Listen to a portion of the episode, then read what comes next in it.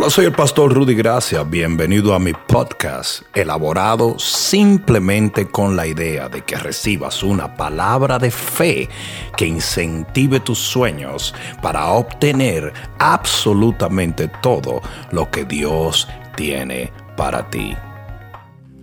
Y en este día, sin sonar pretencioso, yo voy a hablarle del mensaje más relevante para la iglesia de Cristo. En el libro de revelación, en el capítulo 1 y en el versículo 16, dice la palabra de Dios, tenía en su diestra, y está hablando de Jesús cuando se aparece en la isla de Patmos al apóstol Juan.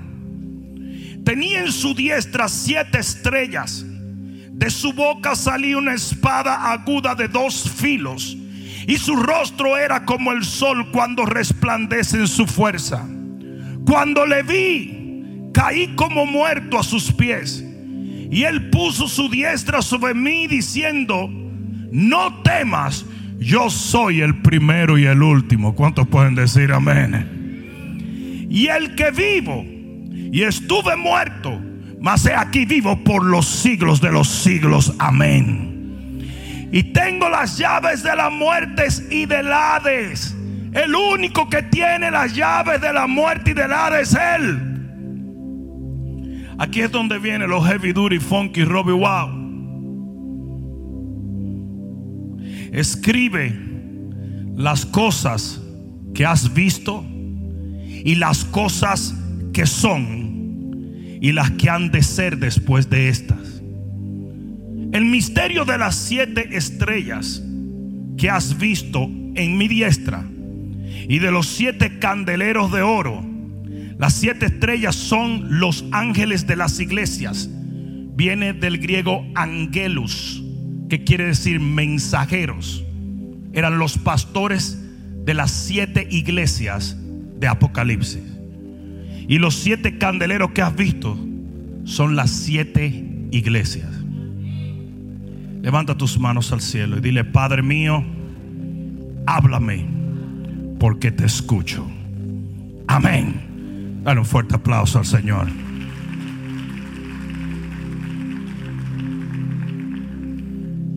Siéntate un momento. Es interesante que Jesús le dice, los siete ángeles son los pastores de esas iglesias. Y los siete candelabros son las siete iglesias. ¿Por qué? Porque la función número uno del pastor es dar un mensaje. Y la función número uno de la iglesia es ir y alumbrar con la luz de ese mensaje. Si uno de los problemas que tenemos en la iglesia hoy es que hay demasiada gente queriendo ser los pastores. Hay un solo ángel por iglesia. Ah, no. Lo voy a decir otra vez. Hay un solo ángel por iglesia. A ese es que Dios le da la palabra. Y ese te enseña la palabra a ti. Y luego tú vas y alumbras. Porque una lámpara no se puede poner bajo el almud. Sino sobre la mesa para que alumbre la ciudad. Y en eso se resume todo el pastor debe dar la palabra, debe dar el mensaje, no lo que le da la gana, no lo que ve en Instagram, no, lo que es trendy, sino lo que el Señor le habla. Él es el angelus, el mensajero, de ahí viene ángel, de alguien que viene a dar un mensaje. La función principal, hay muchos pastores que no están ejerciendo su función, porque se pasan el día plagoseando con la gente. Usted tiene que enseñar la congregación, que nutrir la congregación, que darle palabra a la congregación. Usted no tiene que besar todos los niños y cargar todos los perritos.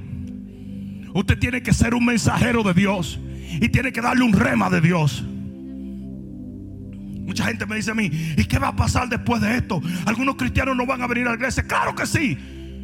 Yo prácticamente tengo que poner policía para que la gente no venga.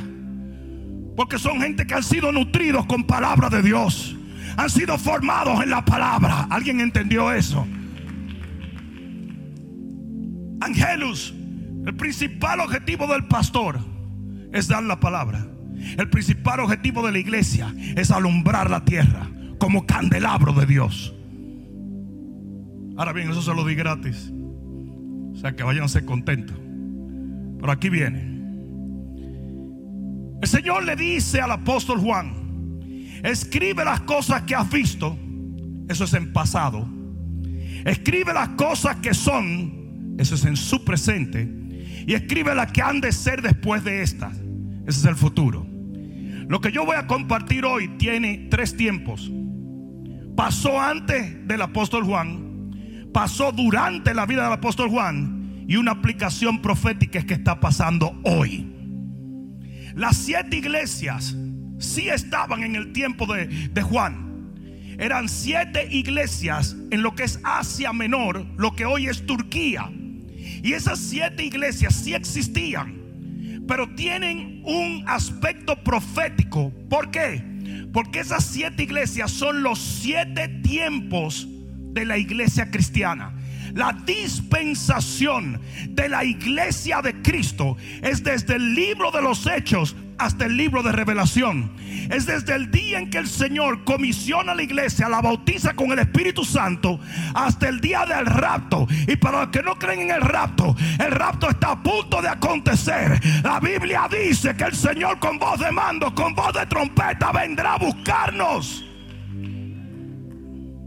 Esa es la dispensación de la iglesia. En el Viejo Testamento, el Padre tenía una novia que era Israel. En el Nuevo Testamento el Hijo tiene una novia que es la iglesia. Y viene un tiempo donde ambas van a ser redimidas para la gloria de Dios. Estas siete iglesias son proféticas. Hablan de todos los periodos de la iglesia cristiana desde el libro de los hechos hasta el día de hoy. La primera iglesia a la cual está supuesto escribirle Juan una carta de parte del Señor es Efesios. 40 años después de la partida del Señor, Efesios estaba totalmente contaminada. Oye bien lo que te voy a decir. Había una cantidad de falsos apóstoles. Y por eso dice la Biblia aquí en el libro de Revelación, cuando Él le habla a, los, a la iglesia de Éfesus, le dice, oye esto, le dice, ustedes han echado fuera a los que son falsos apóstoles. Porque lo dijo el apóstol Pablo. El apóstol Pablo dice, la iglesia va a ser invadida. Mira lo que dice en Hechos 6.5. Libro de Hechos capítulo 6 versículo 5. Esto es muy importante lo que vamos a compartir hoy. Hechos 6.5. ¿Estás allí? Mira lo que dice.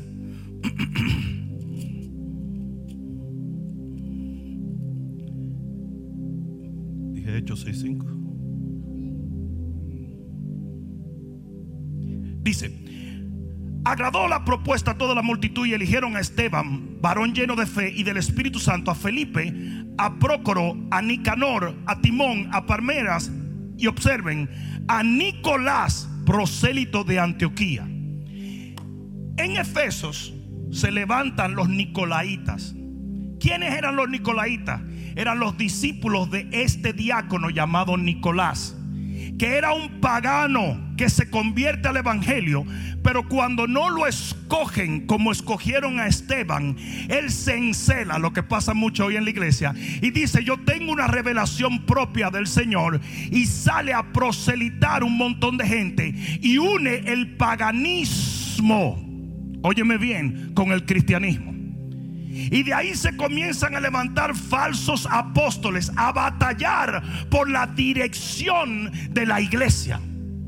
Esa fue 40 años después de la partida del Señor. Ya la iglesia estaba batallando un sinnúmero de cosas. La segunda iglesia es Esmirna. Y Esmirna, óyeme bien, fue en el siglo tercero y el siglo cuarto. El emperador Diocleciano de Roma viene y desata una persecución contra la iglesia, porque eso es lo que siempre pasa. Cuando la iglesia se enfría, cuando a la iglesia se le muere el amor, el Señor deja que una persecución venga y se aprietan los pantalones. Y Diocleciano comienza a matar cristianos por todos sitios. Fue tan bárbaro Diocleciano que declaró una ley que todo el que no sacrificara iba a ser muerto. ¿Sabe por qué? Porque los cristianos no iban a sacrificar a ningún ídolo.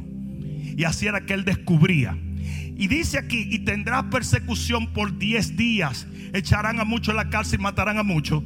Y esos 10 días fueron famosos. Fue un edicto que Diocleciano tiró, donde por 10 días todo el mundo tenía derecho de matar a un cristiano. 10 días de sangre. Y salió la gente a matar cristianos. Hermanos contra hermanos. Mucho de lo que se siente hoy, aquel no tiene careta, aquel no tiene cosas. Aló, autoridades, eh, Satanás. Aquí te estoy llamando para decirte que allí vi una iglesia con siete gente. Eso mismo está pasando hoy. Cuando la gente comienza a exterminar a su hermano por loar los poderes de arriba. Ajá. Esmirna es una iglesia que atraviesa por la persecución más brava que existe. Pero le promete el Señor que si hasta el final resisten, Él les va a dar la vida eterna. Y así mismo será en la gran tribulación para muchos. Si usted no resiste, si usted no se deja decapitar si fuera necesario, you ain't gonna make it. Esmirna fue en el siglo tercero y en el siglo cuarto mataron millones y millones de cristianos hasta Pérgamo. Pérgamo es la próxima iglesia. Y aquí es donde la cosa se pone peor todavía, aunque parece que se pone mejor. Porque Diocleciano pasa y con él todos sus secuaces. Y aparece Constantino. Y Constantino era un demonio, un emperador con un poder armamental impresionante. Pero Constantino un día va caminando hacia una batalla y tiene una visión. Y en la visión él ve una cruz y escucha una voz que dice, por esto vencerás. Constantino se detiene y hace que todo el mundo se haga una cruz en el pecho. Y por esa cruz él vence. Pero aquí es donde está el problema. Cuando él ve que eso pasa, él dice, ah, pero espérate. Yo soy el mero mero de la iglesia. Nadie me persigue más a los cristianos. Nadie puede matar a un cristiano. La, la, religión cristiana es oficial y ahí es donde nace el catolicismo. Por eso es que el Papa tiene una corona. Por eso se viste como emperador. Por eso se siente en un trono. Por eso tiene un castillo. El Vaticano es un castillo. ¿Por qué? Porque el primer, em, el primer papa, por decirlo así, fue Constantino, que era un emperador impío. Constantino permite que todo tipo de adoración pagana se meta en la iglesia. Ahora escucha esto. Le dijo a los judíos, a quien yo lo vea adorando en sábado, lo mato. Y por eso es que les travese Sunday, que es el día del sol para la adoración cristiana. Ah, no se pongan ahora que tenemos que adorar en sábado, ya todo eso fue abolido. Pero él establece lo que es la iglesia católica. Y, y, muchos van a decir, ay Dios, ¿qué está hablando el pastor? Eso mismo. En la corona del Papa, el Papa tiene vicarios en la frente. Cuando eso tú lo tomas y lo traduces a número romano, ¿sabe qué número es? 666. Eso te lo di gratis. Por eso dice en el versículo 14, dice, tú tienes la doctrina de Balaam, que es la doctrina del paganismo, y tienes la doctrina de los nicolaitas. Y esto es lo que forma la gran ramera. La gran ramera es la iglesia apóstata descrita en el libro de Apocalipsis. En el capítulo 17 y 18. No, pastor, pero esa no es la iglesia católica. Mentira. Sí lo es. Número uno. En Apocalipsis 17, 9 dice, este trono de Satanás está en la ciudad de siete montes o siete colinas. ¿Sabe cuál es el nombre? Roma. Siete colinas. Y hay siete colinas que rodean el Vaticano y tienen nombre las siete colinas. no me venga a decir que no es la iglesia católica. Segundo, dice que la bestia tendrá un nombre en la frente y será un nombre blasfemo. Y es lo que yo acabo de decir en la corona del Papa. Tres, dice que se embriagó en Apocalipsis 17, versículo 6, con la sangre de los santos. Y en la Santa Inquisición papal, que de santa no tiene nada, los papas mataron millones y millones de auténticos creyentes. 4, Apocalipsis 17, 4. Dice que se viste de púrpura y escarlata, los colores del traje papal, cuando va a tomar un cáliz de oro en una copa de oro. Ah, are you kidding me? Seriously?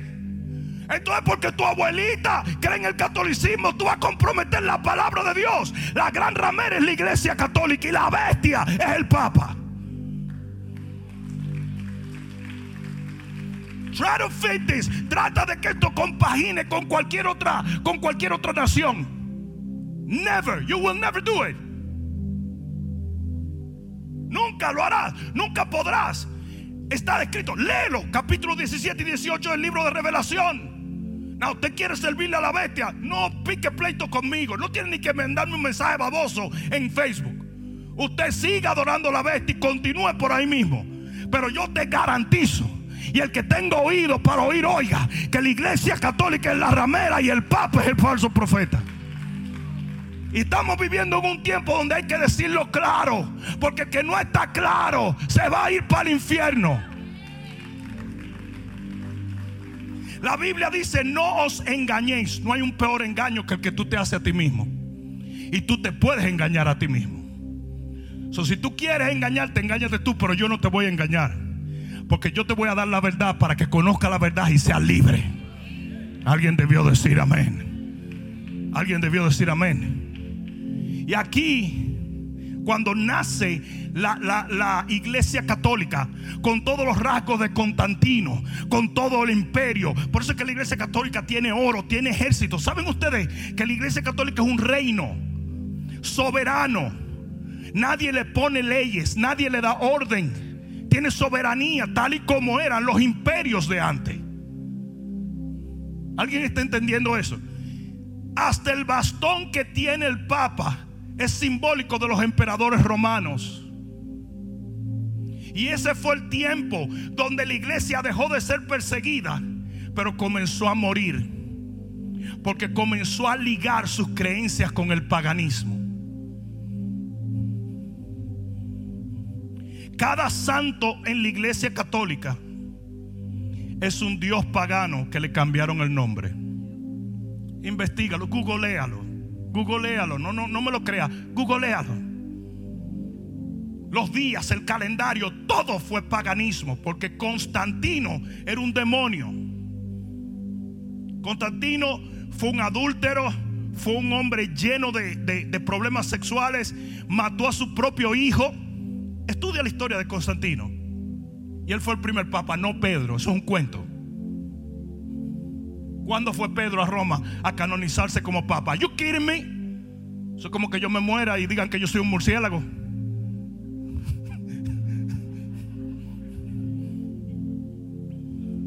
¿Qué es eso, mano? Pedro el primer papa. ¿Dónde dice eso en la Biblia? Constantino fue el primer papa. Históricamente lo puedes estudiar.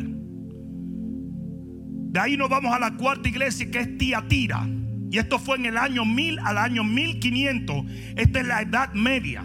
Y una de las cosas que dice el Señor con Tiatira es, tienes a Jezabel metida ahí adentro. Y aquí es donde viene lo interesante. ¿Qué era lo que hacía Jezabel? Le cerraba la boca a los profetas.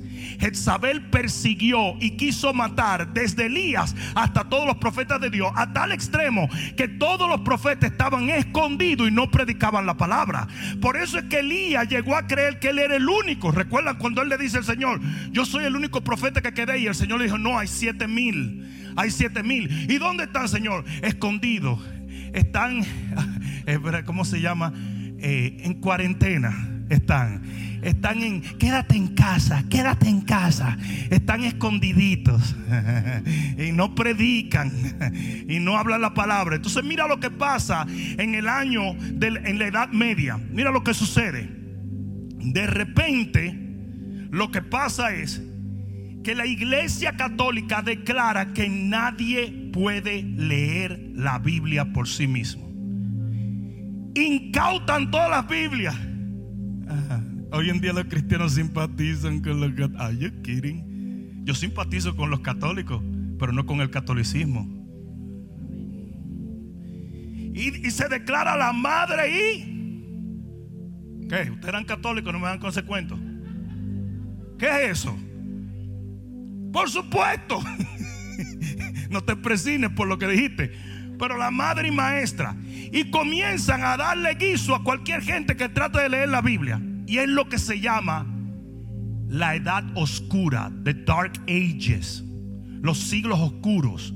¿Por qué? Porque nadie tenía la luz de la palabra. Solo la iglesia católica podía enseñar la palabra. Y si te encontraban con una Biblia, te mataban. Y eso es lo que Jezabel hacía. Le cerraba la palabra de Dios a los profetas. Y por eso es que aquí en la iglesia Tiatira, en la Edad Media, dice claramente, dice, tienes a Jezabel metida ahí adentro. Porque se desata una persecución no contra los cristianos, sino contra la palabra de Dios. Y conoceréis la verdad y la verdad que os hará libre.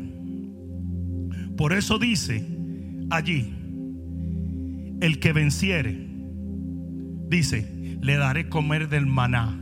¿Qué es el maná? La palabra. ¿Alguien entendió eso? Y aunque ustedes no saben cómo termina esa época, con la reforma protestante, cuando Martín Lutero recibe una revelación de Dios.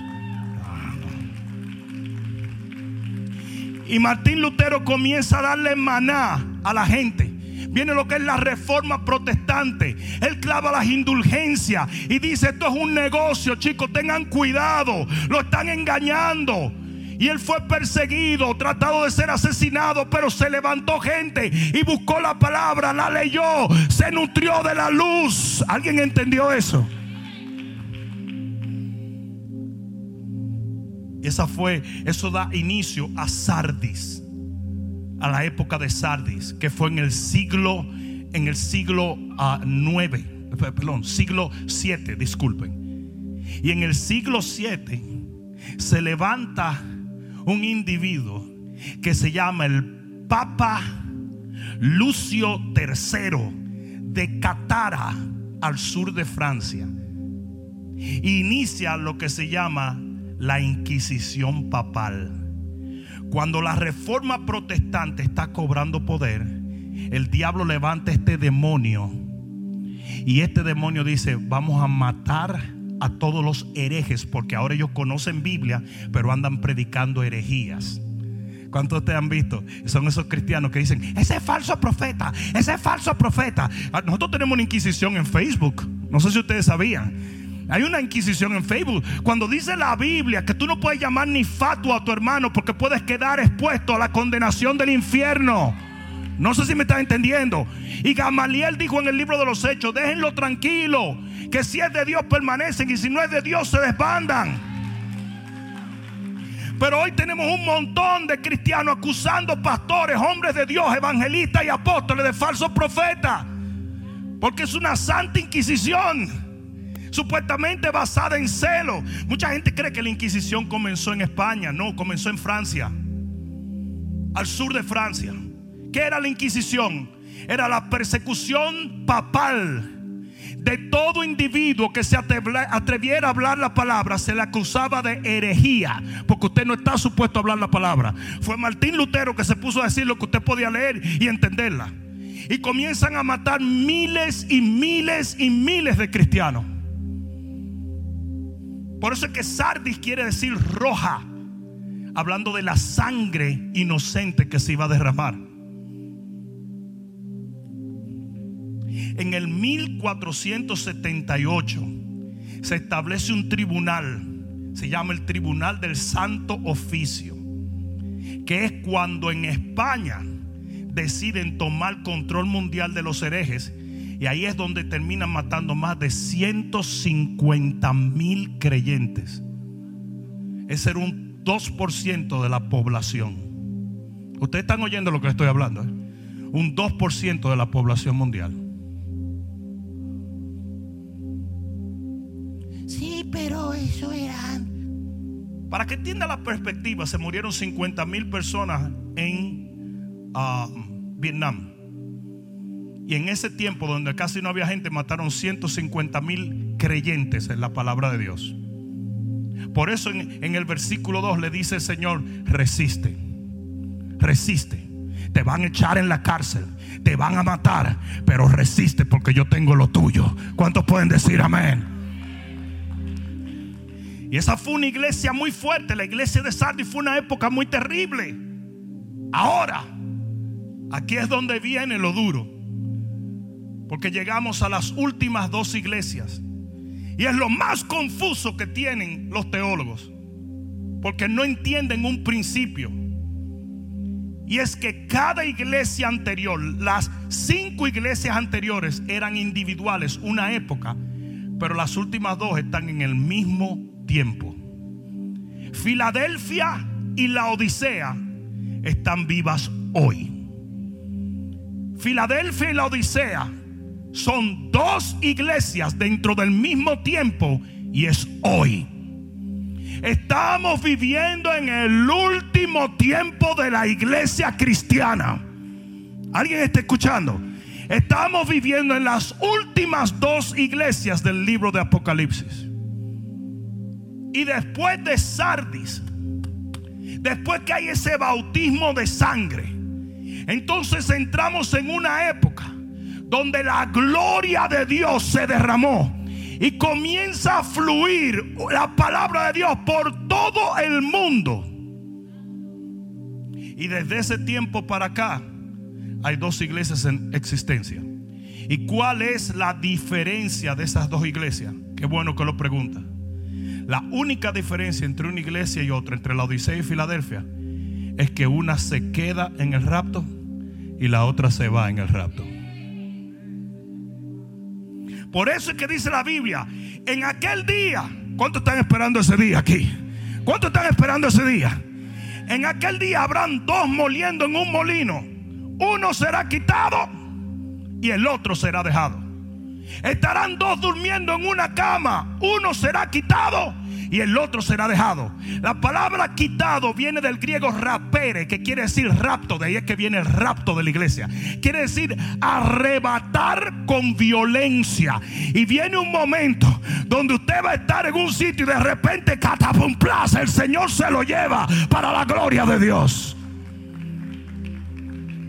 ¿Cuál es la diferencia entre la Odisea? Vamos a leer la Odisea en el libro de Revelación. Iglesia La Odisea. ¿Alguien está aprendiendo algo? Y escribe al ángel de la iglesia en la Odisea. He aquí el amén, el testigo fiel y verdadero, el principio de la creación de Dios. Dice esto, yo conozco tus obras, que ni eres frío ni caliente. Ojalá fuese frío o caliente, pero por cuanto eres tibio y no frío ni caliente, te vomitaré de qué? De mi boca. Entonces estaban dentro de Dios. Estaban dentro del cuerpo. Pero van a ser expulsados por su tibieza espiritual. Mira lo que dice. Porque tú dices, yo soy rico y me he enriquecido y de ninguna cosa tengo necesidad. Y no sabes que tú eres un desventurado, miserable, pobre, ciego y desnudo. La iglesia La Odisea es una iglesia tibia para las cosas espirituales, pero enamorada de las cosas mundanas y materiales. ¿Alguien reconoce esa iglesia? El movimiento de la prosperidad está dentro de esto. No la prosperidad. Porque hay una prosperidad que es bíblica. La palabra prosperidad en el Viejo Testamento es evudú que quiere decir tener a alguien mayor que tú acompañándote en el camino. Y eso fue lo que el Espíritu de Dios hizo con el pueblo del Señor. Iban por el desierto, necesitaban pan, el Señor proveía pan. Necesitaban agua, el Señor proveía agua. Necesitaban codorniz, el Señor proveía carne del cielo. Y la real prosperidad es la que viene cuando tú caminas con el Señor y Él suple todo lo que a ti te falta de acuerdo a sus riquezas en gloria en Cristo Jesús. Y ese verso lo utiliza el movimiento de prosperidad con todo el tiempo. Pero no lee lo que dice. Pablo dijo, antes de decir eso, mi Dios suplirá todo lo que me falta. Él dijo, yo he sido acostumbrado a tener y a no tener. Porque su devoción a Dios no la determinaba el dinero. Y el problema del movimiento de prosperidad es que llamamos bendición a tener dinero. Que creemos que eso es la bendición. La Biblia dice, mejor una mano llena con paz que dos manos llenas con aflicción de espíritu. Dios nunca dijo que iba a ser millonario a todo el mundo. Hello. No, sí dijo que no iba a prosperar porque dice que el Señor llamó y le dio talentos y talento era dinero. Yo creo que Dios provee, pero le dio a cada uno de acuerdo a su capacidad. El Señor no te va a dar más de lo que tú puedas tener. ¿O no leyeron el libro de Proverbios? Cuando el profeta Gur dice claramente, no me des mucho, no vaya a ser que te olvide, y no me des poco, no vaya a ser que robe. Dame lo que yo necesito. Y eso es lo que usted necesita. Usted no necesita ser rico. Usted necesita tener lo que usted necesita. Lo que su capacidad demanda. Lo que Dios puede traer en prosperidad correcta. ¿Sí o no? El maná. El maná no podías tomar más. No podías. Porque se llenaba de gusano. Y cuando el pueblo iba a salir de Egipto, usted no podía comer un cordero grande si su familia era chiquita. ¿O no lo has leído? O sea que Dios quiere darte lo suficiente. Él quiere que tú estés bendecido. Pero bendecido no es tener para votar. Bendecido es tener para bendecir a otros. Y aquí dice, yo soy rico. Aquí no dice yo soy próspero. Dice que esta iglesia vive diciendo, soy rico, soy rico, soy rico. Dice que está desnudo y la desnudez es siempre, es siempre un símbolo de inmoralidad sexual. La iglesia de la Odisea está llena, podrida de inmoralidad sexual. Pornografía, homosexualidad. Será como en los días de Sodoma y Gomorra que dice que Lot, aunque era justo, estaba rodeado de patos y patas. Ay, pastor, no diga eso. ¿Cómo quiere que lo diga? Eso viene del griego patosis. Pajarería. Hombres privando en mujer, mujeres privando en hombre. Una vez vino una, una joven Así parecía, estaba así con su me dijo, yo, yo, paso, what's up? Yo le dije, what's up? Me dijo, listen, man, el problema es que yo no sé lo que yo soy. Yo le dije, mira, tú ves ese baño, métete en cualquiera de los dos que no hay mucha gente. Es en el de hembra o el de varón. Y ve y chequea qué equipo te dio el Señor. Y lo que el Señor te puso, eso es lo que tú eres. Porque Él no se equivoca. ¿Qué es ese disparate? Busca toda la filosofía que tú quieras. ¿Sabes una de las cosas que la agenda homosexual ha tratado de promover? Que eso es algo genético, pero nunca han podido. Porque eso no es genético. Dios nunca inventó. Dios hizo a Adán y a Eva, no a Adán y a Esteban. ¿Dónde tú ves eso en la Biblia? Ni siquiera los animales andan confundidos. Tú nunca vas a ver a un perro caminando de lado. Nunca lo vas a ver. Nunca. nunca vas a ver un gato con una florecita ni una gata con una cachucha. Porque Dios no se equivoca. Eso se lo di gratis. ¿eh? Pero ese es el tipo de iglesia que hoy está promoviendo. Tenemos que recibir a los homosexuales. Yo los recibo, pero no recibo su homosexualidad. A mí no me importa cuántas leyes tiren. A mí me vale tres pitos. Eso, a mí no me importa eso. Yo no le temo a hombres porque yo le temo a Jehová. Muchos pastores preocupados. Ahora vamos a tener que dejar que los homosexuales. Mire, hombre, que nos metan presos. ¿Qué importa?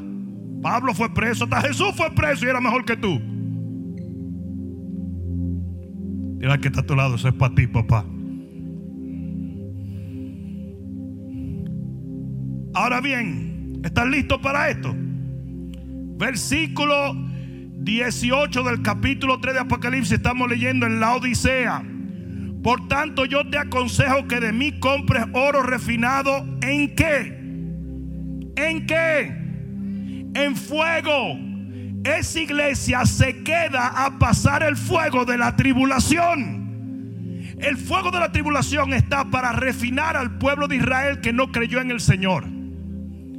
Pero aquellos de la iglesia que caminen como que son impíos también se quedan a que lo cocinen. Dice, y vestidura blanca para vestirte, y que no se descubra la vergüenza de tu desnudez, y unge tus ojos con colirio para que veas. Yo reprendo y castigo a todos los que amo. Sé pues celoso y arrepiéntete. He aquí yo estoy a la puerta y llamo. Si alguno oye mi voz y abre la puerta, entraré y cenaré con él y él conmigo. Porque Dios siempre te da una oportunidad.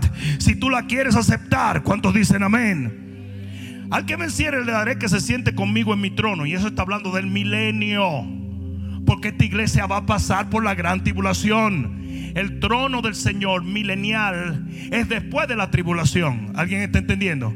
Y esté sentado con mi Padre en su trono. El que tiene oído, oiga para, decir- para oír lo que el Espíritu le dice a la iglesia. Esa es la iglesia, la Odisea. ¿Cuáles son las tres características por las cuales va a pasar la gran tribulación? Versículo 18. Tiene que ser refinado por fuego. Versículo 19 dice, yo castigo a los que amo. Y el castigo es la gran tribulación. Y versículo 21 habla del trono que es el milenio. Ahora vamos a ver a Filadelfia, que es la iglesia amada. Eso quiere decir Filadelfia. Dice, escribe al ángel de la iglesia Filadelfia. ¿Cuántos son de Filadelfia? Esto dice el santo y el verdadero. El que tiene la llave de David, el que abre y ninguno cierra y cierre y ninguno abre. Yo conozco tus obras. He aquí he puesto delante de ti que, que una puerta abierta. Yo he puesto una puerta abierta. Dice aquí, guarda eso en tu mente. Oye esto, he puesto una puerta abierta. Dice, porque aunque tienes poca fuerza, has guardado mi palabra y no has negado mi nombre. He aquí yo entrego de la sinagoga de Satanás a los que se dicen ser judíos y no lo son, sino que mienten. He aquí yo haré que vengan y se postren ante tus pies y reconozcan que yo te he amado. Por cuanto has guardado la palabra de mi paciencia, yo también te guardaré de la hora de la prueba que ha de venir sobre el mundo entero para probar a los que moran sobre la tierra. He aquí yo vengo pronto, renten lo que tiene para que ninguno tome tu corona. Al que venciere yo lo haré una columna en el templo de mi Dios y nunca más saldrá de allí. Está hablando del cielo. Dice, y escribiré sobre él el nombre de mi Dios y el nombre de la ciudad de mi Dios, la nueva Jerusalén, la cual desciende del cielo de mi Dios y mi nombre nuevo. El que tiene oído para oír, oiga lo que el Espíritu le dice a la iglesia. Ahora vamos a mirar esto. La iglesia Filadelfia, versículo 8 dice, yo he puesto que una puerta abierta. Apocalipsis 4:1. Lee ese versículo. Dice, después de esto miré y he aquí una puerta abierta en el cielo. Y la primera voz que oí fue como voz de trompeta, hablando conmigo y me dijo, sube acá. Ese es el rapto de la iglesia. Ese es el rapto descrito en el libro de Tesalonicenses. Cuando el Señor con voz de mando, con voz de trompeta, va a venir en una nube y va a decir, sube acá. Ese es el rapto de la iglesia. Nosotros no pasaremos por la gran tribulación. Te lo voy a demostrar. Versículo 10 del capítulo 3 de Apocalipsis. ¿Qué dice el versículo 10? Dice, he aquí yo vengo pronto. Retén lo que tiene, eh, perdón, versículo 10. Por cuanto has guardado la palabra de mi paciencia, yo también, dice el Señor, yo también te guardaré de la hora de la prueba que ha de venir- sobre el mundo para probar a los que moran en la tierra. ¿De qué está hablando? De la gran tribulación. Y aquí dice el Señor que por cuanto yo me probé fiel a Él, Él me va a guardar de esa prueba. Él me va a guardar de ese momento. Él me va a guardar de la gran tribulación. Eso es lo que dice aquí. ¿O no? Y en el versículo 11 te voy a dar otra característica. ¿Alguien está aprendiendo algo? En el versículo 11 habla de corona. Habla de una corona. Y en, y segunda de Timoteo capítulo 4 versículo 8 dice, por los demás me está guardada la corona de justicia. Este es Pablo, la cual me dará el Señor juez justo en aquel día. ¿Cuál día le está hablando? ¿De qué día? El día del Señor, el día del rapto. Y no solo a mí. Gloria a Dios. Gloria a Dios. Gloria a Dios. Sino también a todos los que aman su venida. ¿Cuántos aman su venida? ¿Cuántos aman su venida? Ahora, amar aquí habla de estar pendientes o vigilantes. Por eso la Biblia habla que habrá cinco vírgenes sensatas y cinco vírgenes insensatas. Y en este tiempo se va a notar la odisea de Filadelfia. Viene una polarización, lo he dicho una y otra vez. Vienen cristianos alejándose y vienen cristianos encendiéndose en un fuego y en un avivamiento como nunca antes se ha visto. Porque la corona está reservada para quién. No, no, pero grítenlo. ¿Para quién? Para los que aman su venida. Los laodiceanos serán tibios y vomitados. El materialismo, el humanismo, la inmoralidad ha tomado un segmento de la iglesia. Hay gente que no le importa la unción, la oración, la mayordomía, las cosas que hacen el cristianismo auténtico. Hay gente que tiene más amor por las series de Netflix que por la oración. Hay gente que vive en un mundo de entretenimiento evangélico. Lo último que yo vi los otros días fue que hoy están dándole premio a los adoradores. ¿Qué te dice eso a ti? ¿Lo están adorando a ellos? ¿Desde cuándo si yo soy un instrumento? ¿Cómo yo voy a venir y le voy a dar un premio a este bajo? ¿Cómo lo hago?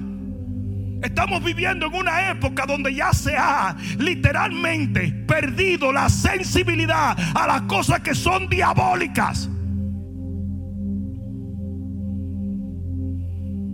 Ustedes saben cómo era la iglesia antes. Un cristiano, un cristiano veía en la televisión I Love Lucy y decía, qué mal está esa mujer, rebelde, no le hace caso al marido, le miente. En serio, hoy en día podemos ver series de un tipo acostándose con 800 mujeres y los cristianos aplauden eso. Sangre, asesinato. ¿Por qué? Porque es lo que el diablo ha hecho. Ha quitado la sensibilidad espiritual del pueblo de Dios. Y esa es la iglesia, la Odisea. Ni soy caliente, ni soy frío. Tú sabes, no se puede exagerar tampoco. You know, you gotta take it easy, baby. No, tú tienes que, que tranquilo, tranquilo, tranquilo. Hay cantidad de cristianos que no diezman y no ofrendan. Y tienen su excusa. Ellos tienen su excusa para no diezmar y ofrendar. Yo estoy aconsejando muchísimos pastores que en el momento en que hicieron la cuarentena, hay cristianos que dejaron de diezmar y ofrendar. O sea que el COVID pasó a ser el Señor de su vida. El papel higiénico pasó a ser el destino de su dinero y se olvidaron de Jehová. Muchas iglesias celulares soltaron sus células. La gente no predica nada. Estamos sentados viendo televisión. Y Netflix tirando series, series, series. Especialmente series como Waco. Que era de un tipo que cayó en una falsa doctrina en Waco, Texas. Y por predicar de la venida del Señor lo mataron. Y esa es la serie que acaba de salir. Porque es diciéndole a la gente que está tranquila en la casa. Cuando tú oigas que están predicando de la venida del Señor, es un loco.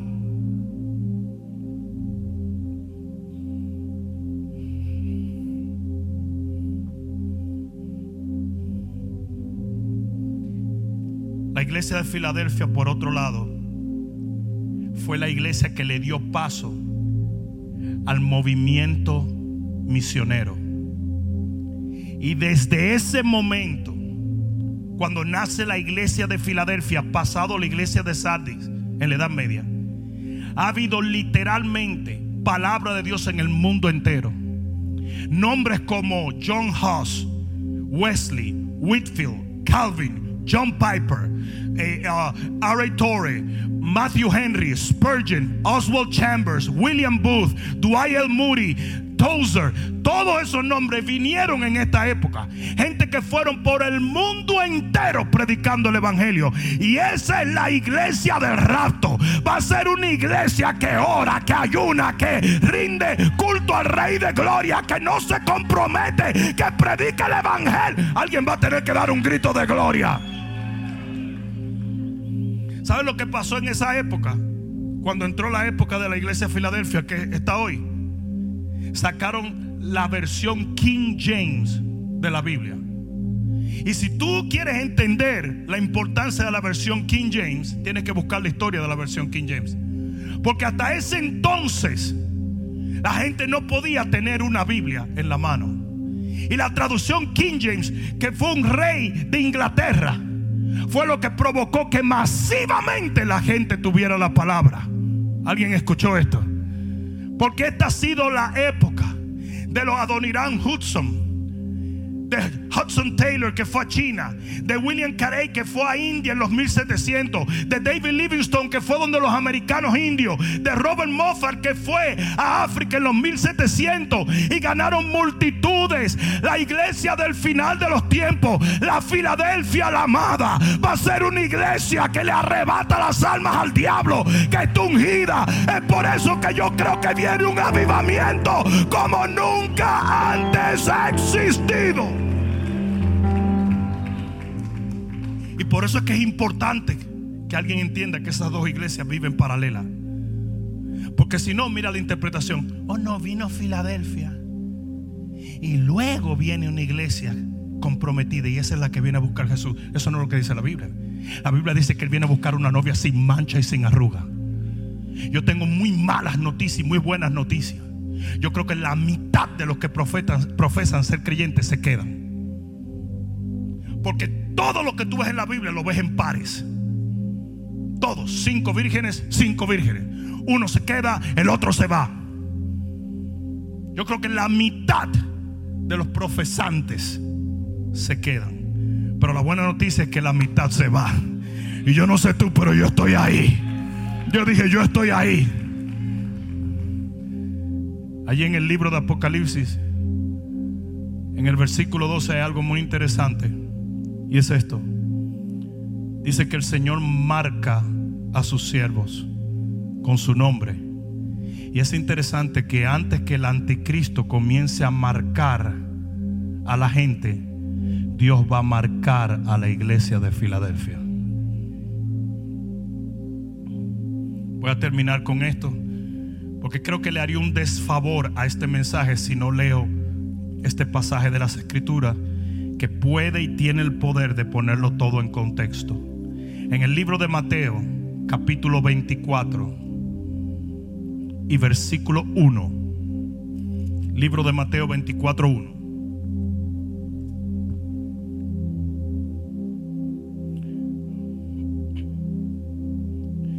Cuando Jesús salió del templo y se iba, se acercaron sus discípulos para mostrarles los edificios del templo. Respondiendo él les dijo, ¿veis todo esto? De cierto os digo que no quedará aquí piedra sobre piedra que no sea derribada. Y estando él sentado en el monte de los olivos, los discípulos se acercaron aparte diciendo, dinos, porque eso es lo que la iglesia debería estar haciendo. Debería tener comunión con Dios y preguntarle qué es lo que viene. En vez de estar oyendo babosadas en CNN y en CBS. Esa es la agenda globalista del anticristo. Es la, agenda que cierra iglesias y hace que los cristianos comprometan su fe. Se roba los derechos humanos y se pasa la constitución por los pies, para no decir otra cosa. ¿Cuándo serán estas cosas y qué señal habrá de tu venida y del fin del siglo? ¿Cuántos tienen intereses de saber eso? ¿A cuántos, cuántos de los que están aquí se están dando cuenta? ¿Cuántos de los que están en su casa se están dando cuenta? Que estamos viviendo en la hora cero, que estamos al final. Respondiendo Jesús le dijo, mirad que nadie os engañe, porque eso es lo que hay mucho hoy en día. Mucho engaño. Porque la verdad te hace libre, pero el engaño te ata. Porque vendrán muchos en mi nombre diciendo yo soy el Cristo y a muchos se engañarán. Y oiréis de guerra y rumores de guerra. Mirad que no os turbéis porque es necesario que todo esto acontezca, acontezca, pero aún no es el fin. Fíjense que él lo está aclarando. Para que la gente no piense que él está hablando de la gran tribulación. Está hablando antes del fin. ¿Ok? Aún no es el fin. Estamos oyendo guerra y rumores de guerra. Que si fue China, que si fue Rusia, que si el 5G, que si el COVID, que si esto, que si lo otro. Dice, porque se levantará nación contra nación y reino contra reino. ¿Está pasando hoy sí o no? Y habrá pestes.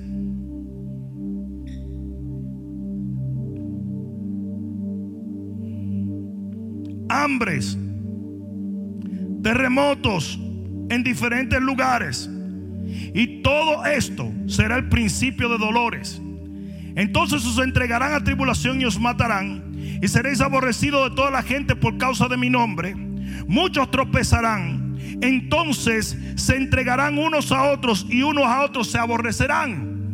Saben, así como hizo el emperador romano, se van a comenzar a pasar muchas leyes para obligar al pueblo de Dios a hacer lo que la nueva agenda global quiere. Les voy a poner un ejemplo.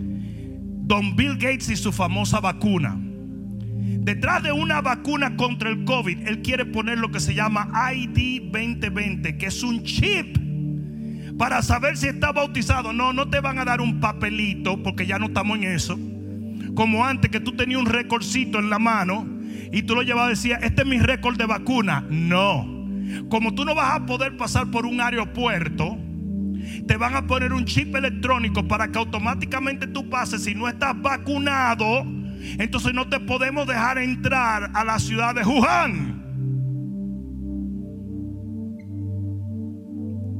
¿Han asustado? Qué bueno. Y muchos muchos cristianos evangélicos, queriendo obedecer las normativas de este orden mundial, te van a perseguir y te van a entregar. Cuando arrestaron al pastor Ronnie Howard Brown, mi amigo, en Tampa, fueron los cristianos que llamaron y dijeron, ahí hay un pastor teniendo servicio. Cristianos, evangélicos, cristianos que si ven ahora que ustedes están aquí dicen, que pastor tan irresponsable. El anticristo nos dio una orden, quedémonos en casa. ¿Are you kidding? Tienen en house arrest. Colombia quiere pasar una ley 18 meses antes de abrir la iglesia, pero los bares lo van a abrir y los prostíbulos lo van a abrir, pero la iglesia la van a cerrar por 18 meses. Tengo un pastor amigo que lo fueron a arrestar. Porque a pesar de que tenía todas las normativas, puso a predicar a un predicador de los Estados Unidos. Y ellos dijeron, no sabemos si él tiene el COVID. Y lo fueron a arrestar en Colombia, en Barranquilla. Hijos del diablo.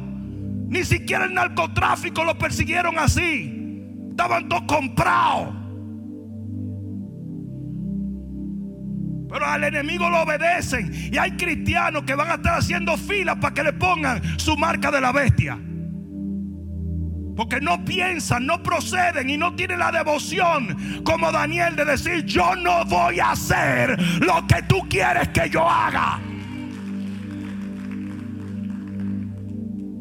Todavía el gobernador DeSantis abre las iglesias, las declara esencial y está todo el mundo, no, no, no. Anormales como cómo. Dios no hizo esto, yo lo hice. Are you kidding? extra super hyper idiot.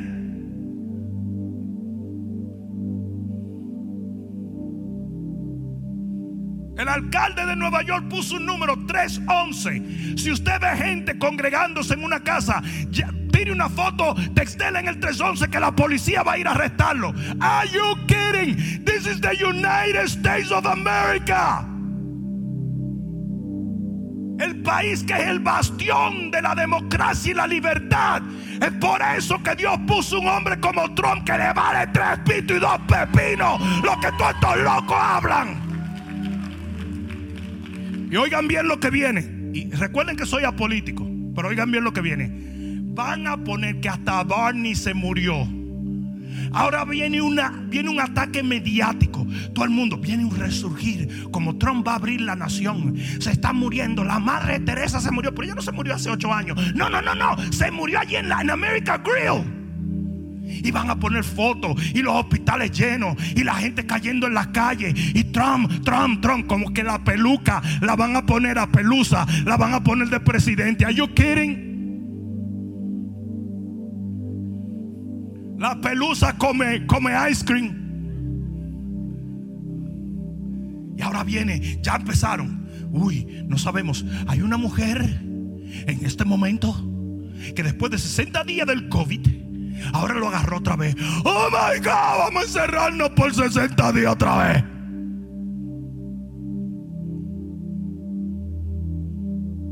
En Estados Unidos de América, tú sabes lo que yo pararme en una ventana a pedir un café y que te digan si no tienes máscara, no te doy el café. Are you kidding me? I'm nine feet from you, idiot. A nueve pies de la ventana. A nueve pies de la ventana. Pero es que los derechos y el humanismo, todo desaparece por el terror que el enemigo pone.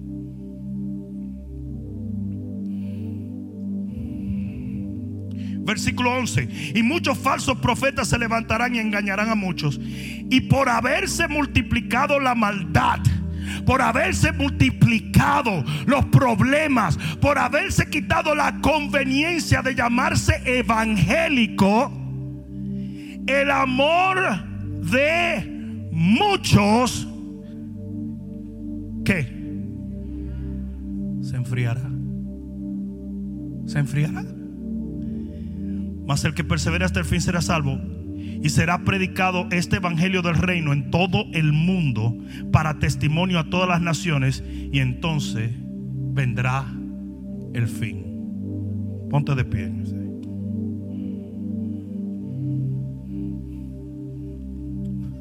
Ahí está la Odisea y Filadelfia.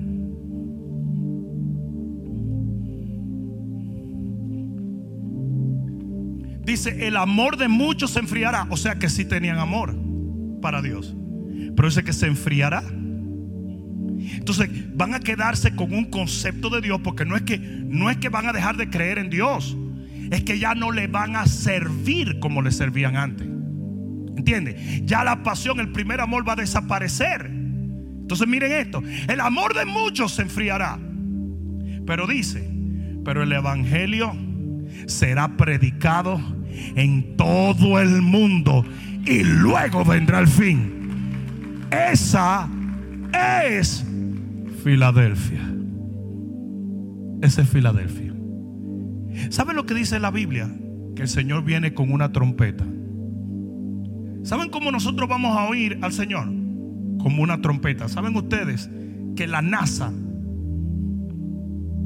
no puede determinar el punto exacto donde Jesús va a venir, pero un científico de la NASA cristiano determinó la altura donde Él viene. Porque hay un lugar en la atmósfera que si se oye un sonido muy fuerte, suena como trompeta aquí en la tierra. Entonces oigan esto, atiendan esto. ¿Qué es la trompeta en la Biblia? Es un instrumento militar. La trompeta se usaba para que las huestes de Jehová marcharan. ¿Y sabe por qué el Señor viene con voz de mando y con trompeta? Porque Él viene a buscar una iglesia militante.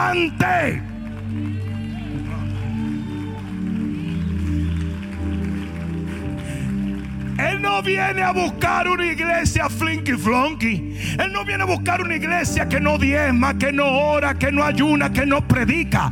Él viene a buscar una iglesia capaz de predicar el evangelio en el globo terráqueo. Una iglesia valiente.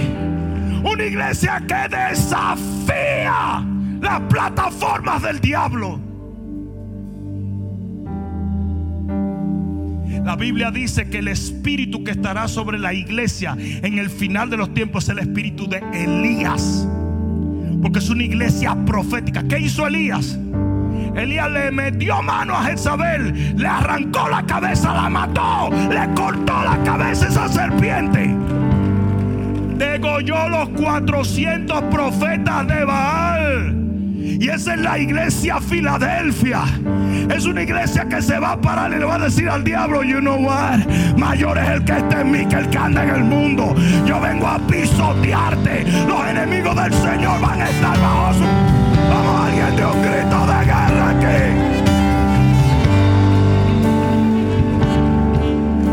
Es una iglesia como Daniel. Que me importa a mí las leyes que van en contra de Dios. Sadrach, Mesach y Abednego le dijeron, ¿y qué va a pasar ahora?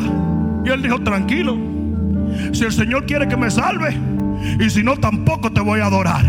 Ese es el tipo de iglesia, ese es Filadelfia. Y yo le titulé a este mensaje, ¿eres tú de Filadelfia o de la Odisea? Porque eso no lo determino yo. Yo dije, eso no lo determino yo. Oye esto.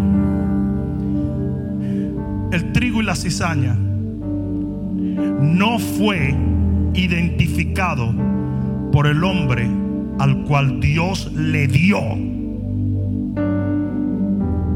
el campo. Dice que los ángeles. Yo como pastor no puedo decir, este es cizaña, este es trigo. Aquí que entre quien quiera. Yo doy la palabra y usted se decide si la sigue o no. ¿O no? Pero viene el día donde el trigo y la cizaña se va a separar. Donde uno será quitado y el otro será dejado. Donde cinco vírgenes imprudentes se quedarán, pero cinco se irán con el esposo. Y usted es el que tiene que determinar de qué iglesia es, de qué iglesia es, de qué iglesia es. Aleluya.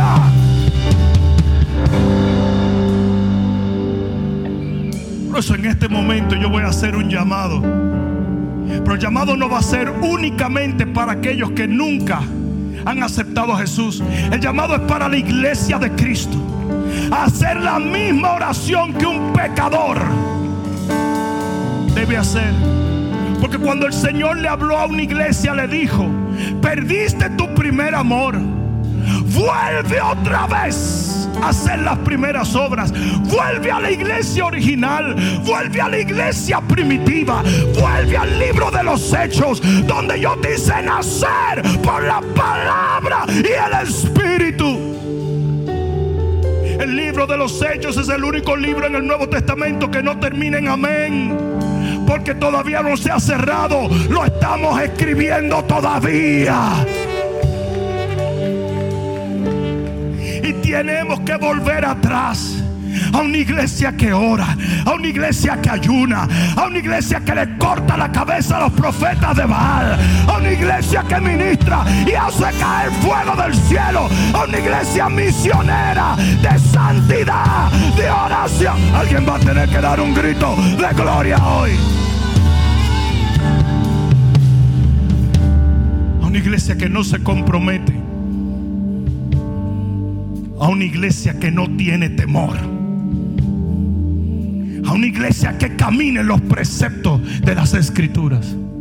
A una iglesia que adora a Dios.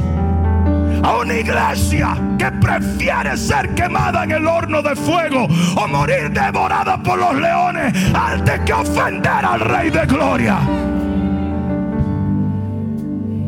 A una iglesia que denuncia lo que está mal y que no se hace cómplice o partícipe. A una iglesia que evangeliza, que predica, que corrige, que redarguye, que levanta y que ama. A una iglesia que echa fuera demonios y sana a los enfermos, liberta a los cautivos y levanta a los débiles. Hoy yo puse en las redes sociales, ¿qué vas a estar haciendo? Usa tu imaginación el día en que vuelve el Señor. Y mi pregunta es la misma para ti. ¿Cómo te encontrará el Señor? Think about it. Te encontrará en una conducta laodiceana o te encontrará como Filadelfia.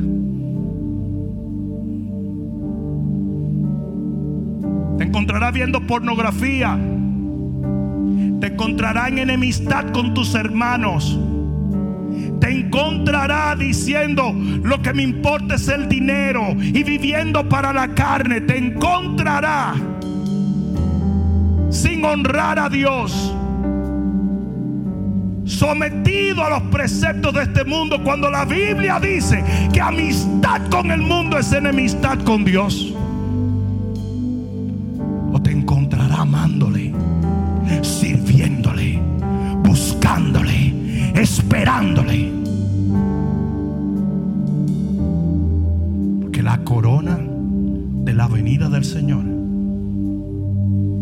Reservada para los que aman su venida.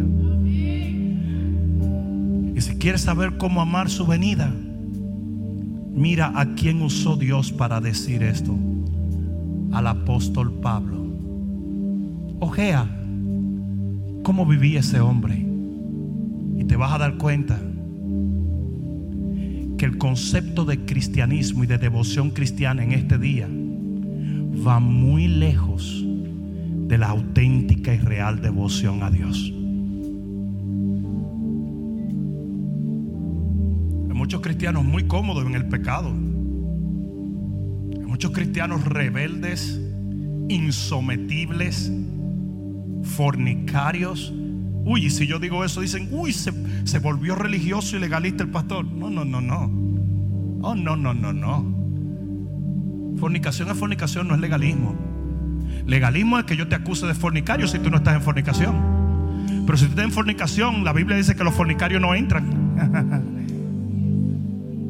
Les puedo decir una palabra. ¿De dónde viene la palabra fornicación? Una palabra griega. ¿Se la digo? Porneo. ¿Qué te suena? Pornografía. Porque eso fue lo que dijo el Señor. Si tú ves y deseas, y no me digas porque el que ve pornografía desea, pues si no, no tiene chiste. Tú no estás viendo para analizar los dedos de los pies de la mujer o del hombre. Si tú ves y deseas, ya cometiste el acto. Y hay mucha gente, mucha gente que está amarrada en un montón de cosas de las cuales Dios te dice hoy, arrepiéntete. Arrepiéntete. Y cambia tus escalas de valores. Comienza a poner a Dios donde Dios va.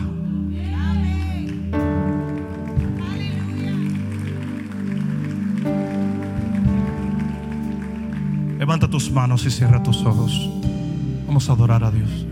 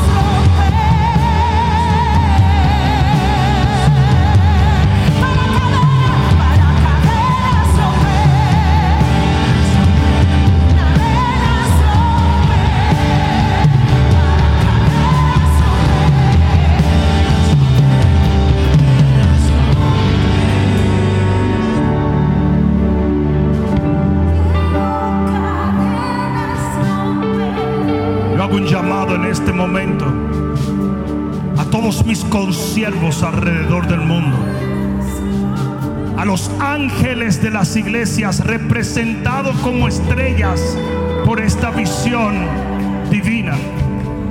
Las estrellas brillan más que nunca en la oscuridad. Y este es el tiempo, hombre y mujer de Dios, para levantarte, iluminar tu mundo. Tienes que levantarte a predicar un evangelio sano. Tienes que levantarte a predicar a Jesús. Tienes que levantarte a redarguir un pueblo y a prepararlo para la venida del Señor. Porque solo pastores en fuego podrán tener congregaciones encendidas en el celo y el fuego de Jehová. Y hoy me arrepiento a muchos, como el profeta lloró y se arrepintió por el pueblo. Que muchas veces, siendo ángelos, mensajeros, hemos permitido que nuestro mensaje se convierta en una palabra motivadora al medio ambiente. No comprometas tu mensaje. Habla el rema de Dios. Habla la palabra de Dios.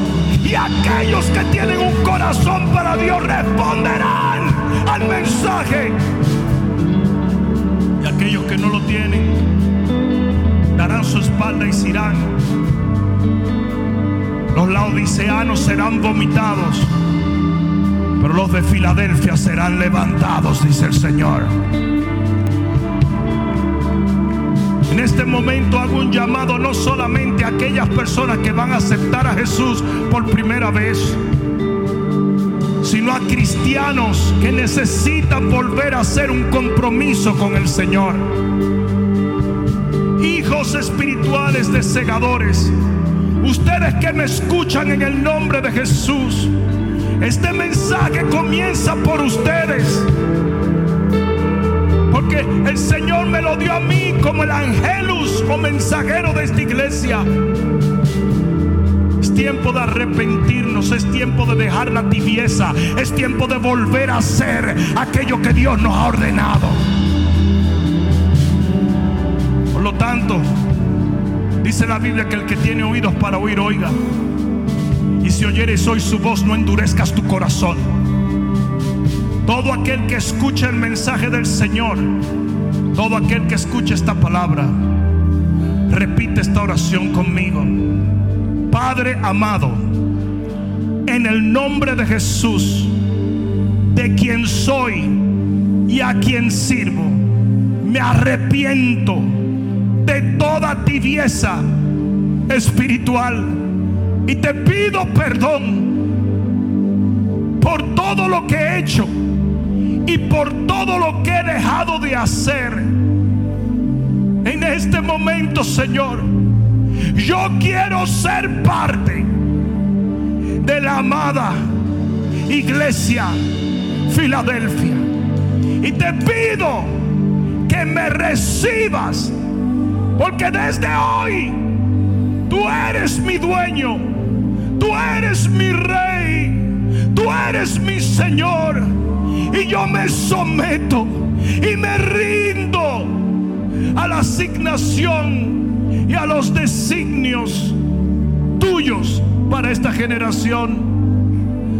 Padre, creo en tu cruz, creo en tu sangre, creo en tu misericordia, creo en tu resurrección. Y hoy me declaro tu hijo por la fe en tus promesas y el amor con el cual me recibes. En el nombre de Jesús, oh dale gloria a Dios por un momento. Dale gloria a Dios. Levanta tus manos. Adórale un momento.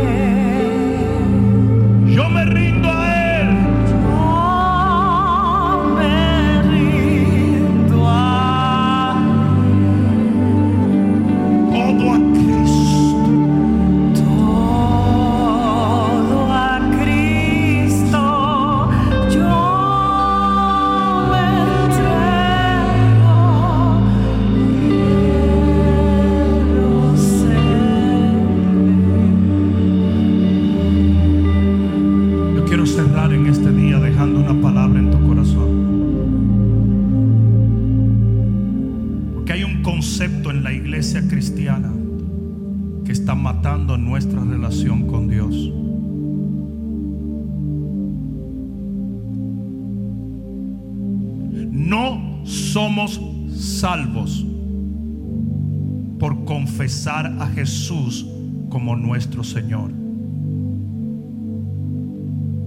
Es un error. Somos salvos por hacer a Jesús nuestro Señor.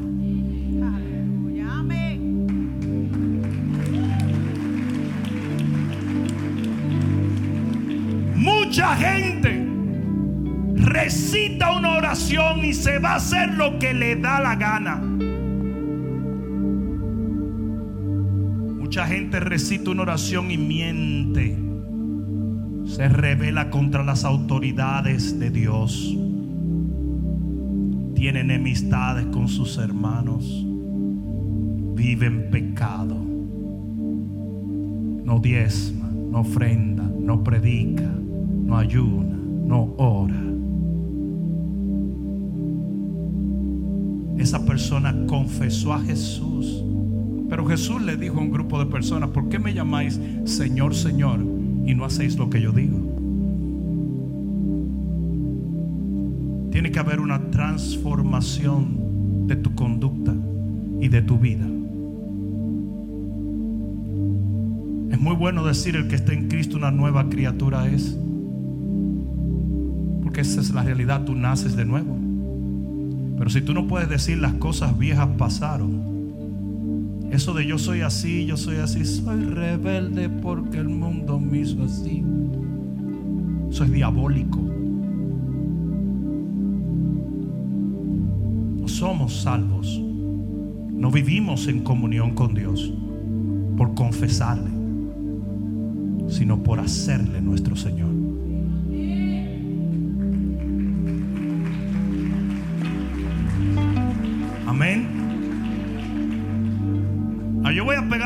Ahora y yo quiero que los que están aquí me devuelvan ese grito porque yo voy a hacer una pregunta. La Odisea o Filadelfia. Dale un fuerte grito de Espero que esta palabra cale profundamente en tu alma y que se convierta en pasos de fe que te permitan llegar al destino que nuestro Señor ha trazado delante de ti y de los tuyos. Dios te bendiga.